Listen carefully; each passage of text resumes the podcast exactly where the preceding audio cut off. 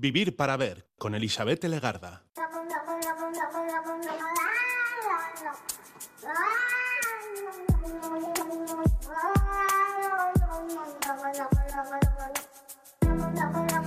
Caixo, ¿qué tal, Gabón? Bienvenida, bienvenido a esta edición de Vivir para Ver en Radio Euskadi, Radio Vitoria. Hoy estamos saludando de frente en estos primeros minutos al día 13 de diciembre, es el día del retorno.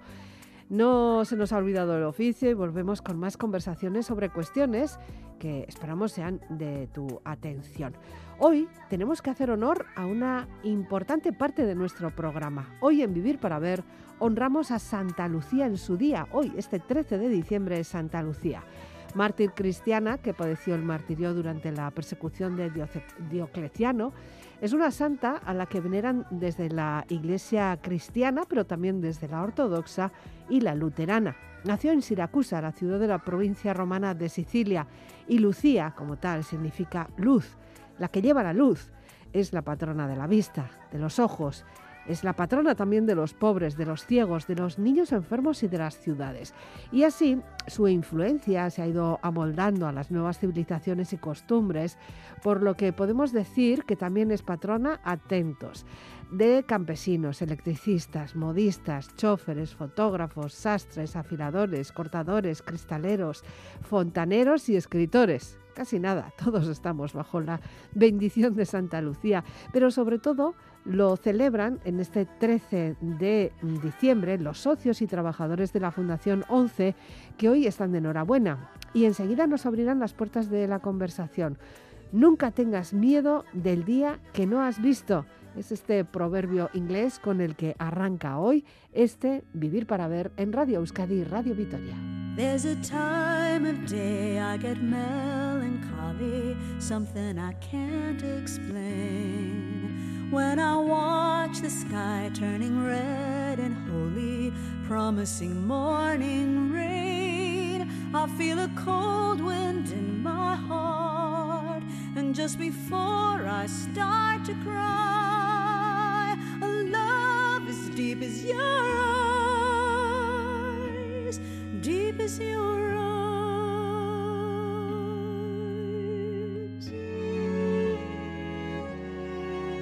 There's a time of day, it's a changing hour. All my defenses fall. Then I close myself like a gentle flower. Nobody hears my call. Where can I find a friend, a voice who can erase the tears, the lies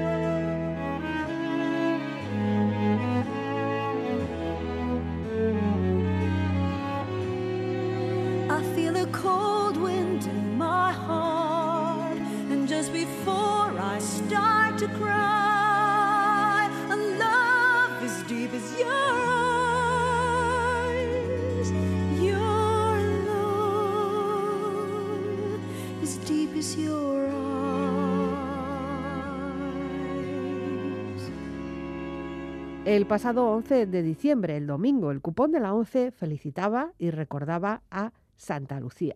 Lo hacía con un mensaje de inclusión, un llamamiento a nuestra sociedad para priorizar la concienciación sobre la necesidad de ser más inclusivos, respetuosos y conscientes. Este cupón fue el adelanto del día de hoy, del 13 de diciembre, ya día de Santa Lucía.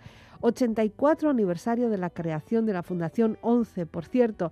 Hoy conversamos con Rafael Ledesma, es presidente del Consejo Territorial de la 11 en Euskadi. Trae, por supuesto, su selección musical que quiere que arranquemos con este clásico de Xavier Lete, Salvadorren Eriotzean. Adiskide bat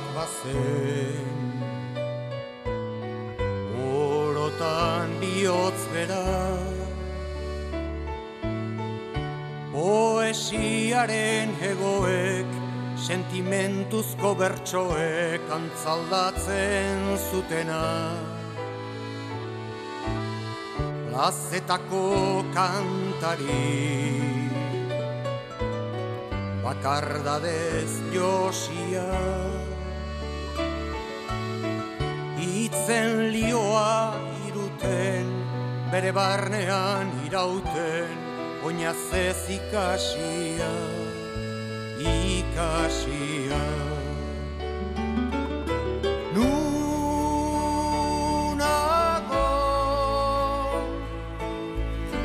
zer larretan, ure peleko hartzaina, mendie galetan gora, oroitzapen den gerora, iesetan joan intzana. Nunago,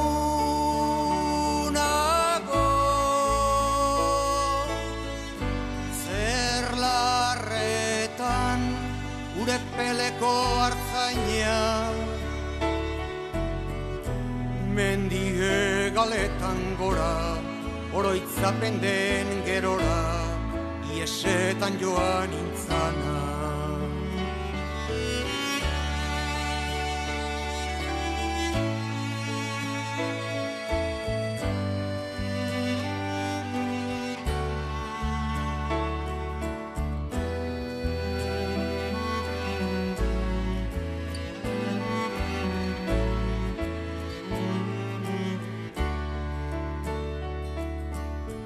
Esia urraturik Libratuen kanta Lotura guztietatik Gorputzaren mugetatik Aske sentitu nahirik. Azken atxaguela bertsorik sakonena. Inoiz esan ezin diren estalitako egien Oiurik bortitzena, bortitzena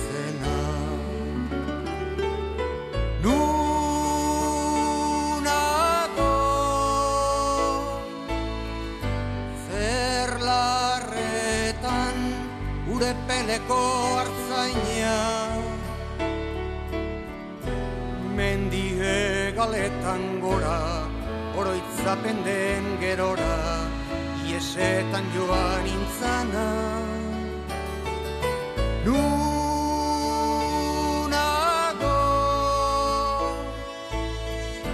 Zerlarretan Urepeleko hartzaina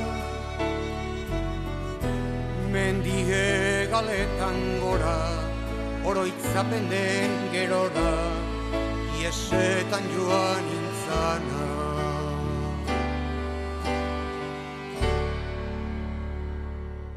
Rafael Ledesma, ¿qué tal? Gabón, buenas noches. Gabón, muy buenas noches, Elizabeth. Y también felicitaciones, ¿no? Porque en estos primeros minutos del día 13 de diciembre tenemos que felicitar a toda una entidad eh, reconocida y reconocible como es la ONCE. Tenéis el gran día, empe empezáis, empezamos ya un gran día, ¿no? Empezamos un gran día el 13 de diciembre con 84 años ya de historia. Fíjate. Eh, es que es como un referente, ya lo sabemos, todo el mundo sabe lo que es esta fundación, lo que es la asociación, por lo menos de marca. Luego ahora hablaremos contigo sobre el, trabajo que realizáis ahí a pie de, a pie de calle, que eso es lo importante. Rafa, has elegido una um, canción para arrancar que es eh, Salvador en el río Oceán. ¿Por qué? Mm, no hace mucho, mm, amigo, compañero, guía, guía de deporte, guía de, de, lo personal también, pues mucho más que un hermano, ¿no? Pues, pues un cáncer, un cáncer se lo llevó y la verdad que, que es un, una canción que recuerda, ¿no? Ese despido de esa persona tan querida y que está siempre en mi mente. Cada vez que hago cualquier prueba deportiva, cualquier subir al monte, eh, hacer la biovia, como hemos hecho hace poquito, pues siempre, siempre está en mi mente el recuerdo de Pachi. Eh, empezamos haciendo este homenaje a, a este amigo, algo más que un amigo, casi casi como si fuera un alma gemela para ti. Casi mis ojos, Ah, casi mis ojos. Fíjate, es que conocí a mi mujer por culpa de él. Ah. Es que se, se empeñó en que tenía que, que casarme sí, ¿eh? y me buscó esta novia. Vale. Y bien, acertó, entiendo. Sí, acertó, acertó. Tenía buena vista entonces. Sí, sí, sí. Bueno, ¿cómo, ¿cómo es tu historia, Rafael? Porque tú no eres invidente, no eres ciego de nacimiento, ¿no? No, yo hasta los 17, 18 años hacía la vida normal de un adolescente. Estudié mecánico industrial. Mm, Terminando ya quinto de maestría industrial, pues fue cuando eh, mis padres se empezaron a dar cuenta que, sobre todo por la noche, en sitios más oscuros, que no veía bien. Ya. Y nos llevaron, somos cinco hermanos, nos llevaron a- al oftalmólogo, nos hicieron una revisión completa y nos dijeron que tres de los cinco, los tres mayores, tenemos una enfermedad que se llama, una enfermedad rara, que se llama retinosis pigmentaria, que es como si fuera un envejecimiento prematuro de, de las células de retinianas, eh, los conos y los bastones, Mm, que luego vas aprendiendo todo esto, y es como eh, una pérdida, una ceguera progresiva. Vas perdiendo la vista poco a poco eh, y se va apagando los puntos de imagen, los puntos de luz, como si fuera una... Yo siempre le denomino como una tele vieja, ¿no? Vas perdiendo puntos de imagen, vas viendo cada vez como más en niebla y, y poco a poco te vas adaptando a una nueva vida. Así fue desde los 17, 18 años que me detectaron esta enfermedad y, y por suerte, por suerte me llevaron a la 11. Ya. Eh, ¿En cuánto tiempo perdiste la, la visión? Ha sido progresivo, como te comentaba, hasta los eh, prácticamente 45, 50 años me defendía bien sin el bastón. Mm, Eh, también es verdad que te llevas más de un golpe en las espinillas, te, te haces el Cosas valiente, que ¿no? se ponen por el camino, ¿no? Hasta que ya no lo ves tan cercano y tan necesario, pues nos pasa a todos, ¿eh? Sí, sí. Eh, somos presumidos, tanto Hombre. las mujeres como los hombres somos presumidos y nos cuesta coger el bastón. Mm, Y, y bueno, pues eh, ya los últimos años sí, ya tuve que cogerlo porque ya las espinillas decían que no aguantaban más golpes Y no queda bien ir con y que antes de que calle. llegara un accidente más grave, que el golpe fuera en vez de la espinilla en la cabeza, pues había que coger ese bastón que te Ya. enseñan los profesionales de la ONCE, pues a, hacer esa vida que por suerte cuando vas perdiendo la vista poco a poco te vas adaptando a esa Mm, nueva claro. situación también de manera paulatina. Ahora mismo no ves nada.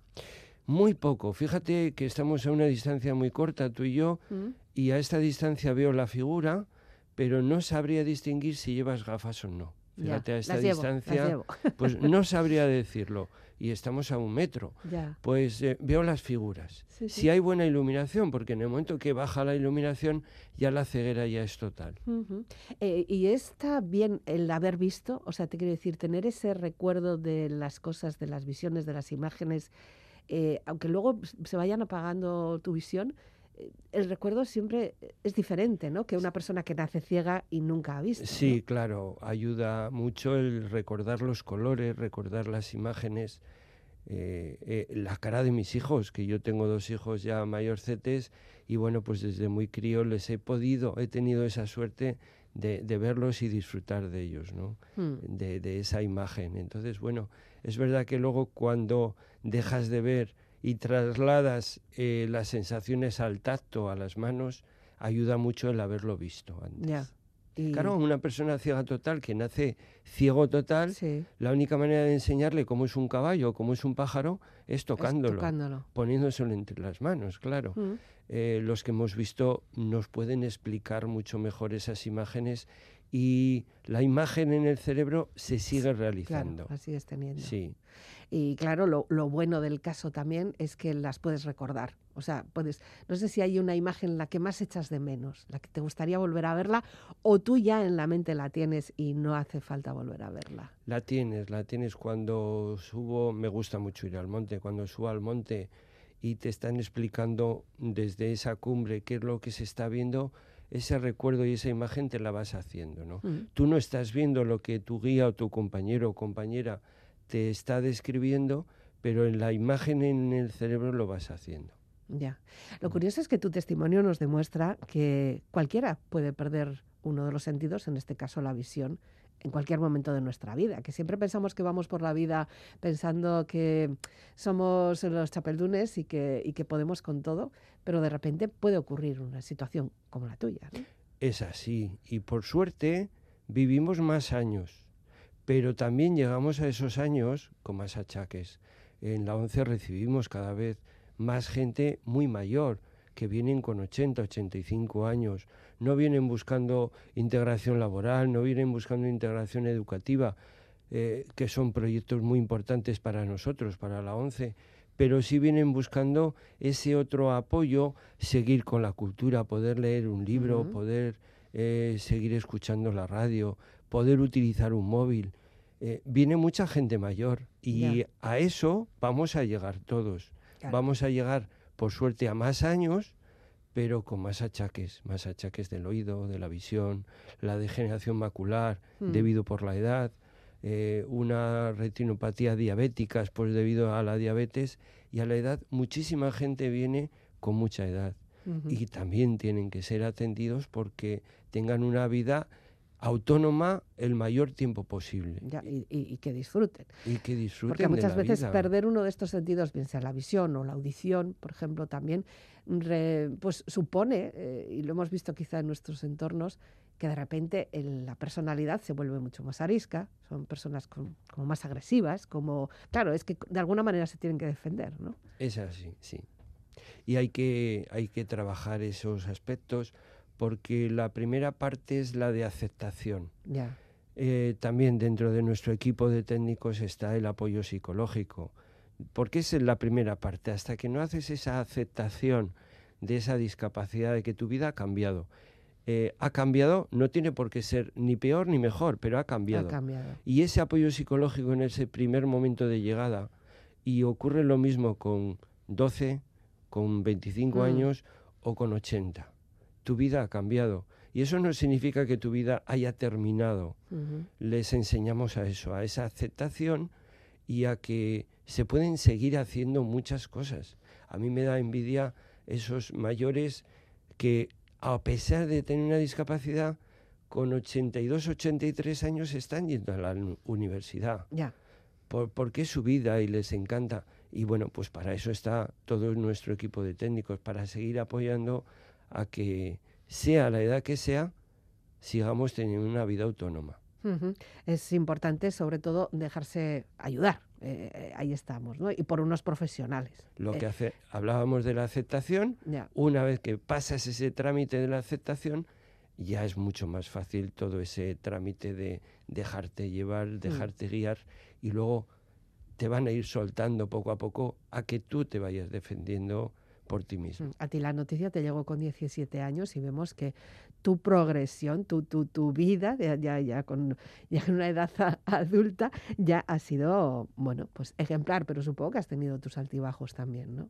Sí, porque hay momentos que vas perdiendo esa autonomía. Eh, me ha gustado mucho siempre el deporte, ¿no? Ya. Yo hasta los 45, 50 años todavía me defendía, me hacía un poco el valiente y salía a correr solo por caminos que yo conocía, por el Videgorri, Mm, que ves las rayas blancas y todavía me animaba a correr por, por tramos que sabía que no había que cruzar calles mm. y que no tenía peligro, no tenía riesgo.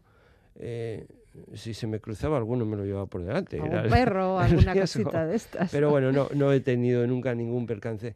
Pero claro, esos momentos que dices, es que ya no lo puedo hacer. Ya, Ya me he caído dos veces. Antes de hacerme más daño, tengo que dejar de correr solo, ¿no? Mm.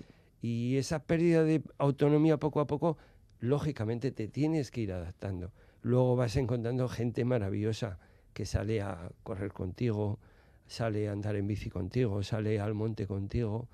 Y eso pues son momentos de mucha felicidad. Felicidad también es lo que nos proporciona la música. En este caso, la audición la, la- la tenéis bien, lo tienes bien.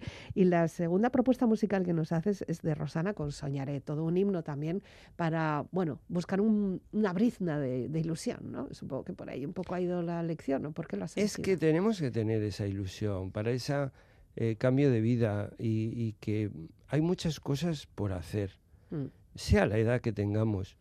Eh, con 80, 85, pues también, como te ponía el ejemplo de este señor, eh, Varona, esa apellida, en, en Vitoria, que, que, con ochenta y tantos está en la universidad, ¿no?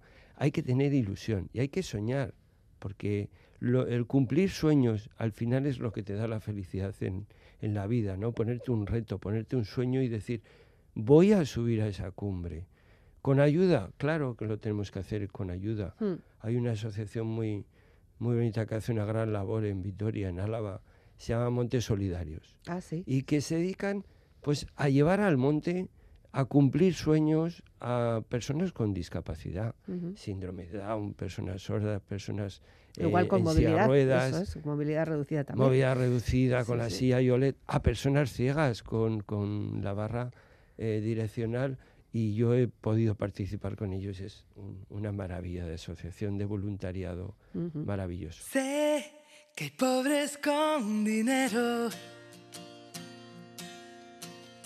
ricos que duermen en el suelo. Sé que hay quien sueña en un cajero. Sé que quiero, sé quién soy, sé que vendo y sé que doy y sé que hay quien vale lo que tiene. Hay quien tiene lo que puede. Hay quien sueña y busca lo que quiere y soñar.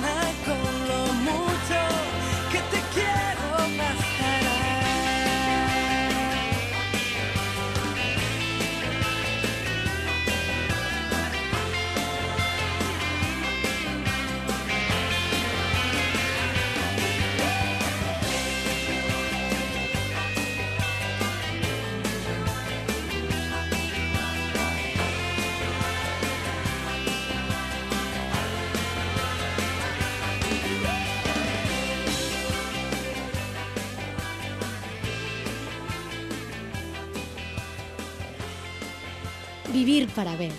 Con Elizabeth Legarda. Fundación 11 y Cupón nos viene de la mano y en esta canción también, ¿verdad? Sí, tenemos Rosana ya hace años que puso ahí un cupón de la ilusión. Ya. Y, y nosotros vivimos de eso, de la ilusión y, y de nuestro cupón, ¿no? Mm. Ese es el ejemplo de solidaridad de la sociedad que día a día eh, nos apoya la sociedad por, por la labor que hacemos, ¿no? De la institución social más importante del mundo. Mm. Eso no lo podemos olvidar. Son 84 años de historia los que estáis festejando, vais a festejar hoy el Día de Santa Lucía, la patrona también de la visión. ¿no? Eh, es un día importante con muchos trabajos y seguramente con muchos nombres propios que han dado mucho de su vida para que esto sea una realidad. Tú estás ahora mismo aquí, eh, tú eres eh, el presidente ahora mismo de lo que es el Consejo Territorial de la ONCE en Euskadi, pero para llegar a todo esto ha, ha habido personas anteriores, ha habido bueno todo un organigrama e incluso muchos voluntarios que han hecho posible que esta fundación funcione así, ¿no? Sí, ya mm, nos gusta llamarle el grupo, el Grupo Social 11, Mm, que es la fusión de tres grandes patas, ¿no? La 11, que nació hace 85, 84 años, la Fundación 11, que es la solidaridad, porque de ese cupón una parte de, de los ingresos van a esa fundación para apoyar en la integración laboral y la, eh, la formación de personas con todo tipo de discapacidades. Ya. Porque la 11 se crea para atender a los ciegos y deficientes visuales graves, pero a través de la fundación ayudamos a toda la discapacidad, todas las personas con discapacidad, tengan la edad que tengan. mm. Y luego la tercera pata, eh, tercera pata es Ilunion. Ilunion es ese proyecto empresarial donde mos- demostramos que se puede, que se puede ser empresa, se puede ser rentable y se puede ser eh, eh, con inclusión de personas con discapacidad. Más de 37.000 personas trabajan ya en las empresas del grupo de Ilunion, el grupo Social 11. Mm, Este año, de hecho, eh, bueno, pues vuestra campaña se centra sobre todo en esa generación de inclusión, ¿no? Eh, tener eh, una generación que se dice que es la más inclusiva de la historia, pero que también hay que seguir trabajando por ella.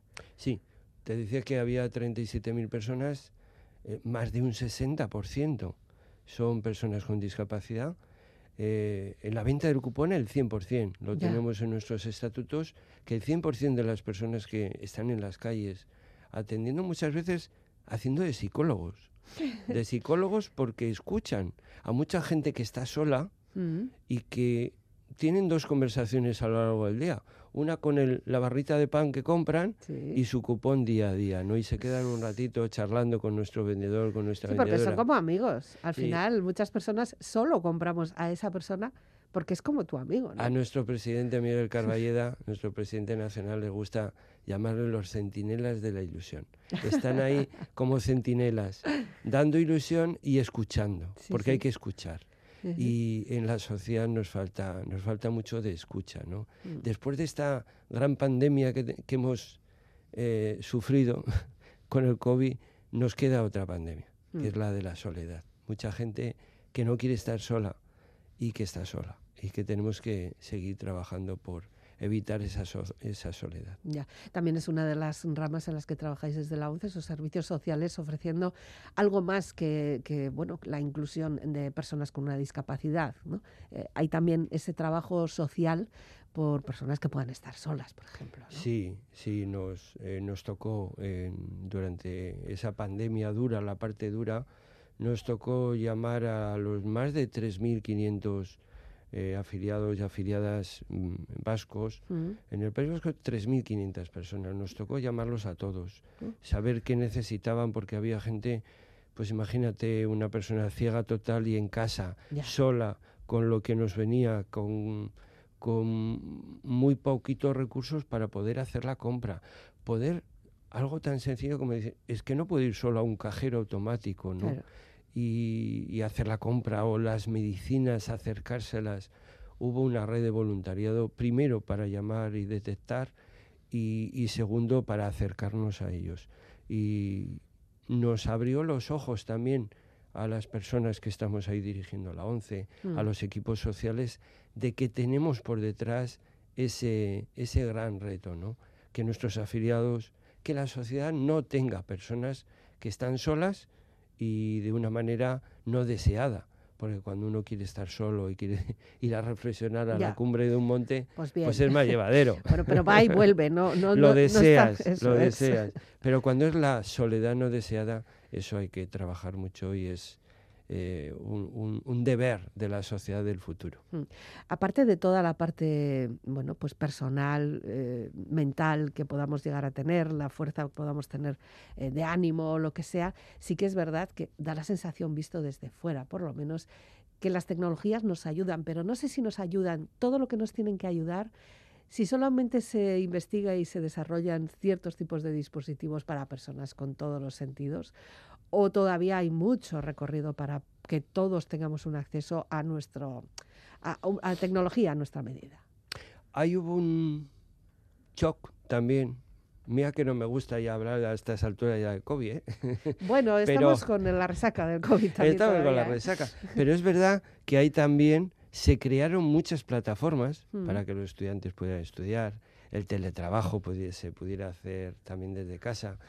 Pero ese inicio, ese arranque que fue muy rápido, muy tremendo, eh, se olvidó de la accesibilidad. Ya, Se olvidó de que mm, muchos estudiantes ciegos se quedaban sin poder acudir a clase y tuvieron que trabajar rápidamente todos nuestros técnicos también. Tenemos un centro de investigación y desarrollo en estas nuevas tecnologías.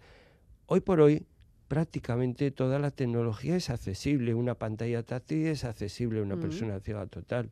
Lo que hace falta es que lo mismo que los edificios, cuando la diseñemos, esa plataforma, esa aplicación, esa que muchas veces son servicios básicos, como pedir un médico de cabecera, Mm. pedir cita, o pedir cita a Hacienda, o pedir u- cualquier servicio público.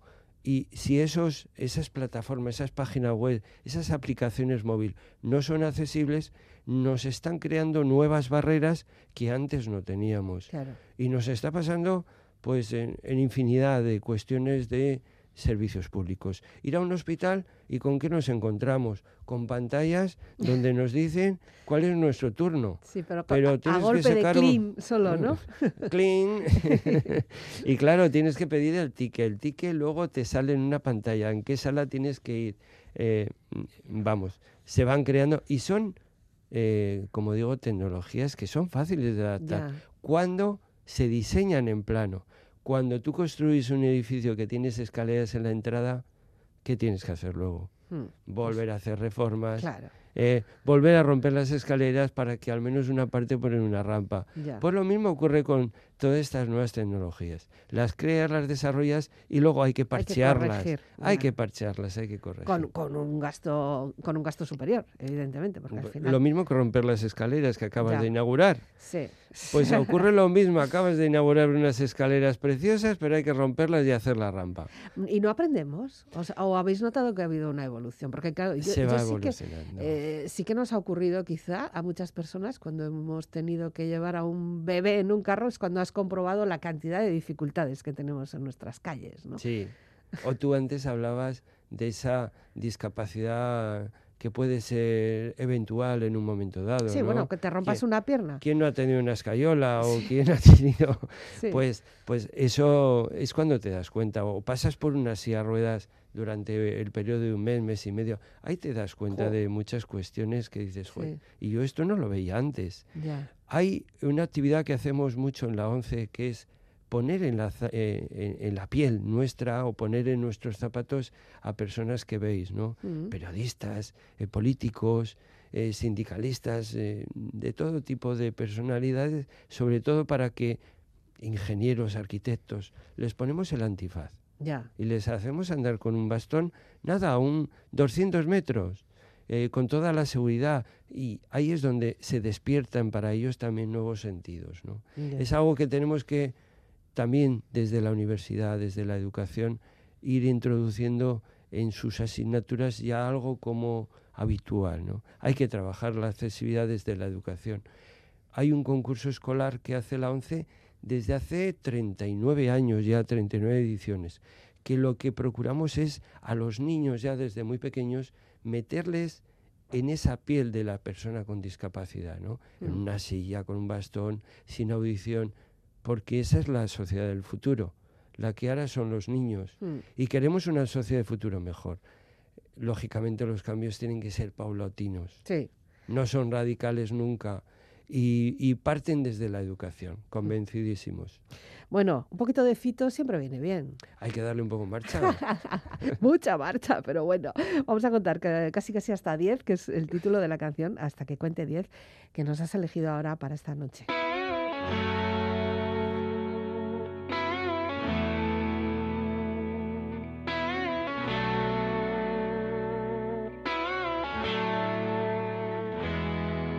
Escribir y no disimular. Es la ventaja de irse haciendo viejo. No tengo nada para impresionar, ni por fuera ni por dentro. La noche en vela cruzando el mar, porque los sueños viajan con el viento y en mi ventana sopla en el cristal. Mira a ver si estoy despierto.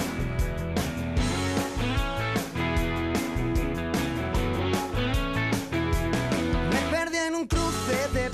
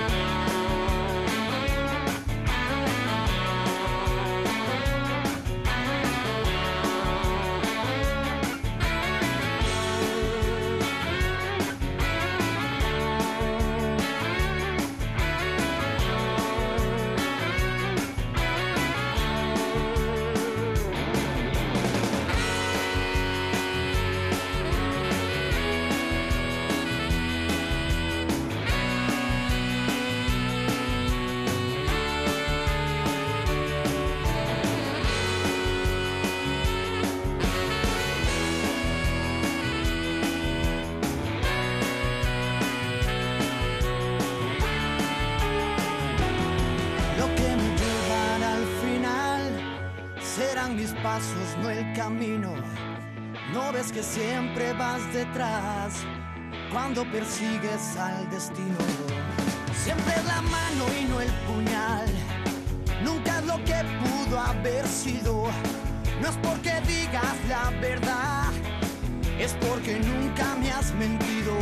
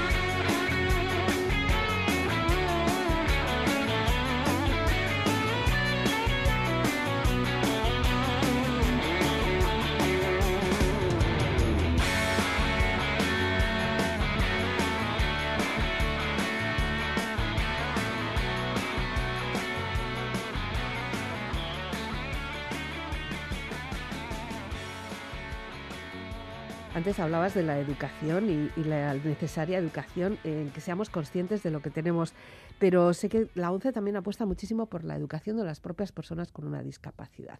Eso requiere primero plataformas, eh, contenidos curriculares, especialización de, de profesorado, de, medios. Eh, es una apuesta fuerte pero súper necesaria porque la formación de la- una discapacidad no supone que tengamos que abandonar la formación de una persona, de un niño, de un joven. Todo lo contrario. Yo creo que tiene que haber un mayor esfuerzo de, de formación. Fíjate que el índice de, de asentismo eh, educativo, de abandono escolar, Mm, es muchísimo más bajo. Es curioso, pero es muchísimo más bajo en, en los niños y niñas ciegos eh, que, que en la sociedad normal. mm, Porque saben que sí o sí su formación tiene que ser todavía mayor, mayor dedicación, mayor esfuerzo. mm. Yo me acuerdo cuando una persona que iba ciega a estudiar una carrera, eh, antiguamente, ahora ya las tecnologías van mejorando, pero lo que hacían eran grabar todas las clases y luego en casa volver a escuchar esas clases y hacer su resumen. Sus resúmenes, Te puedo lo decir que sea. Que los mejores apuntes de toda la clase eran los de la persona ciega. Hombre, claro. Y luego rodaba aquellos apuntes entre todo el aula. Es así, tenemos que hacer Ya. un mayor esfuerzo en esa formación porque esa inclusión laboral tiene, tiene mm, por obligación que, que luego tienes que demostrar que, Que que- vales. que vales para ello. Claro. Es Mm. un, es un nuevo un, un hándicap más, ¿no? Para algunas personas.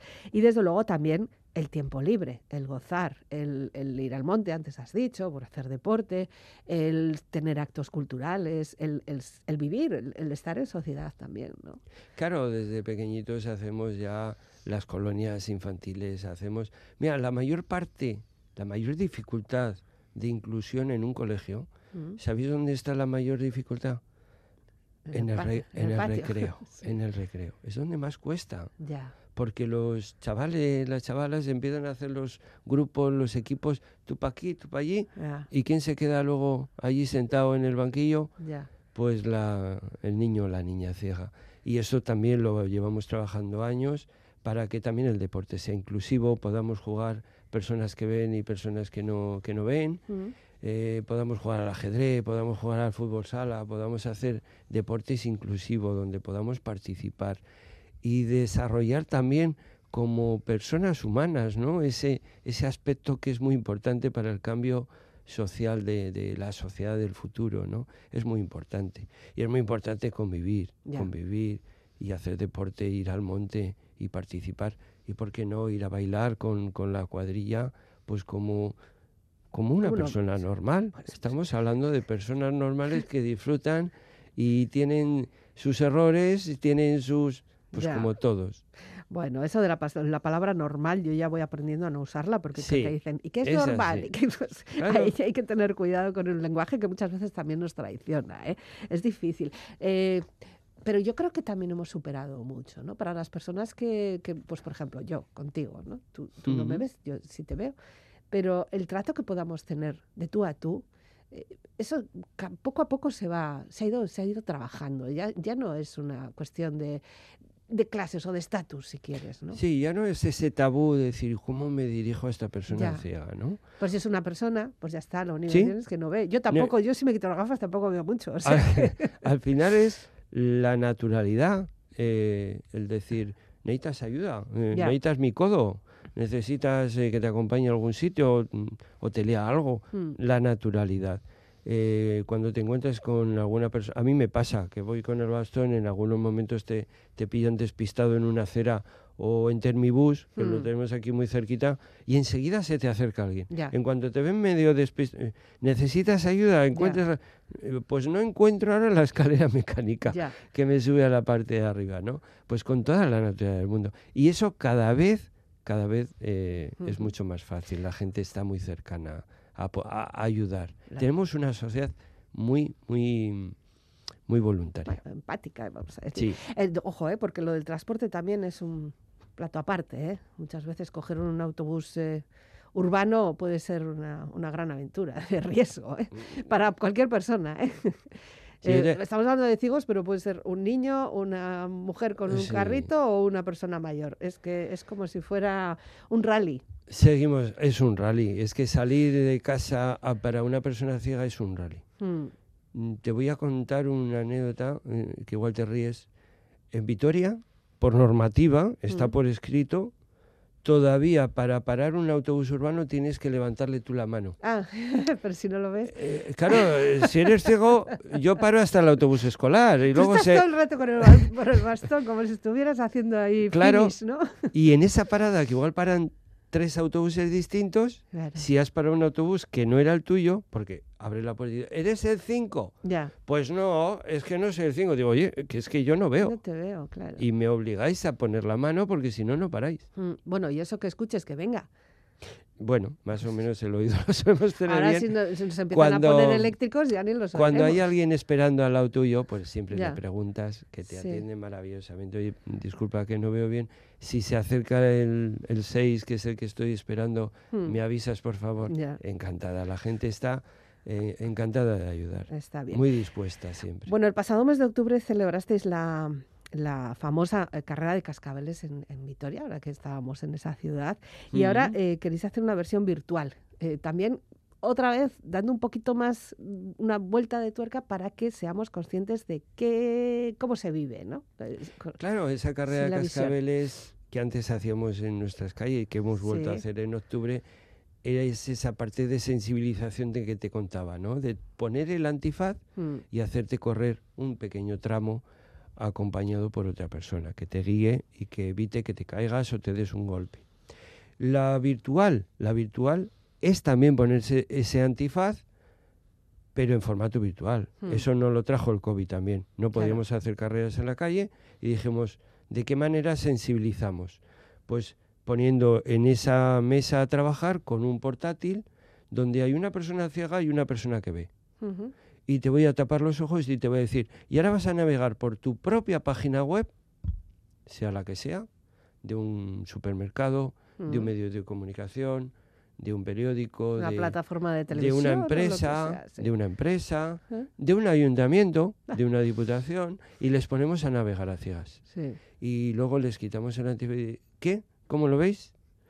Dificilísimo. Ya. O sea, encontrar cómo saco yo el certificado de empadronamiento de la página del ayuntamiento, me da lo mismo el ayuntamiento, Ya. es complicadísimo para una persona ciega.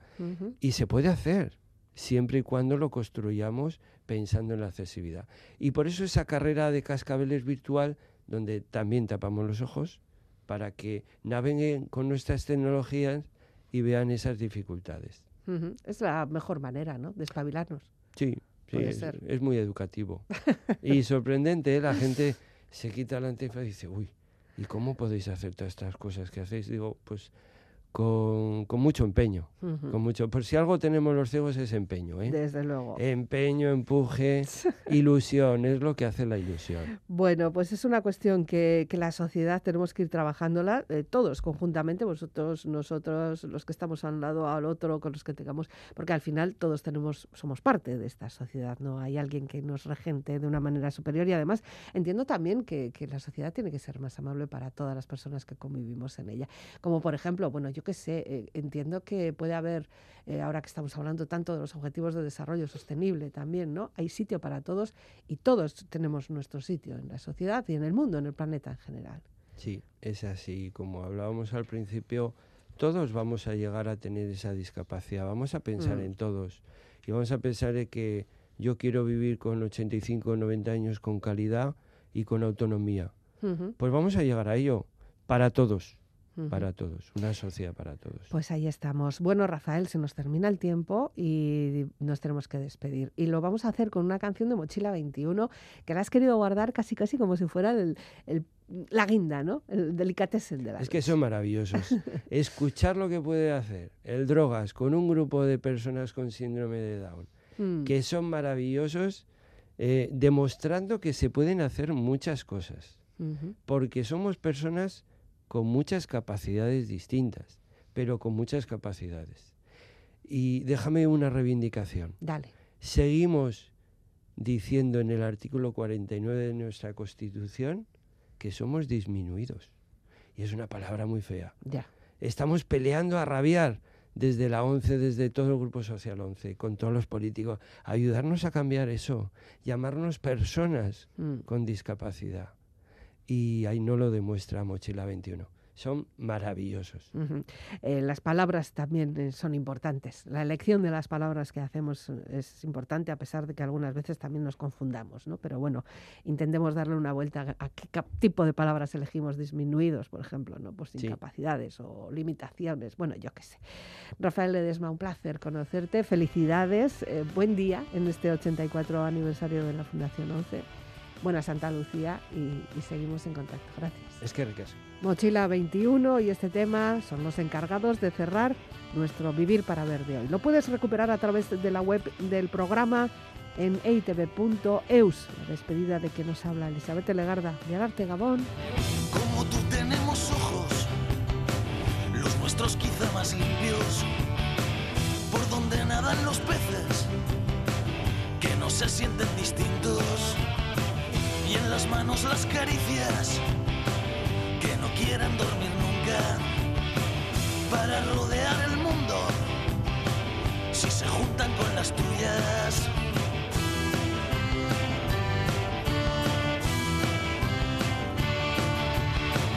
Al tocar no falta nada, porque no sobra ninguno.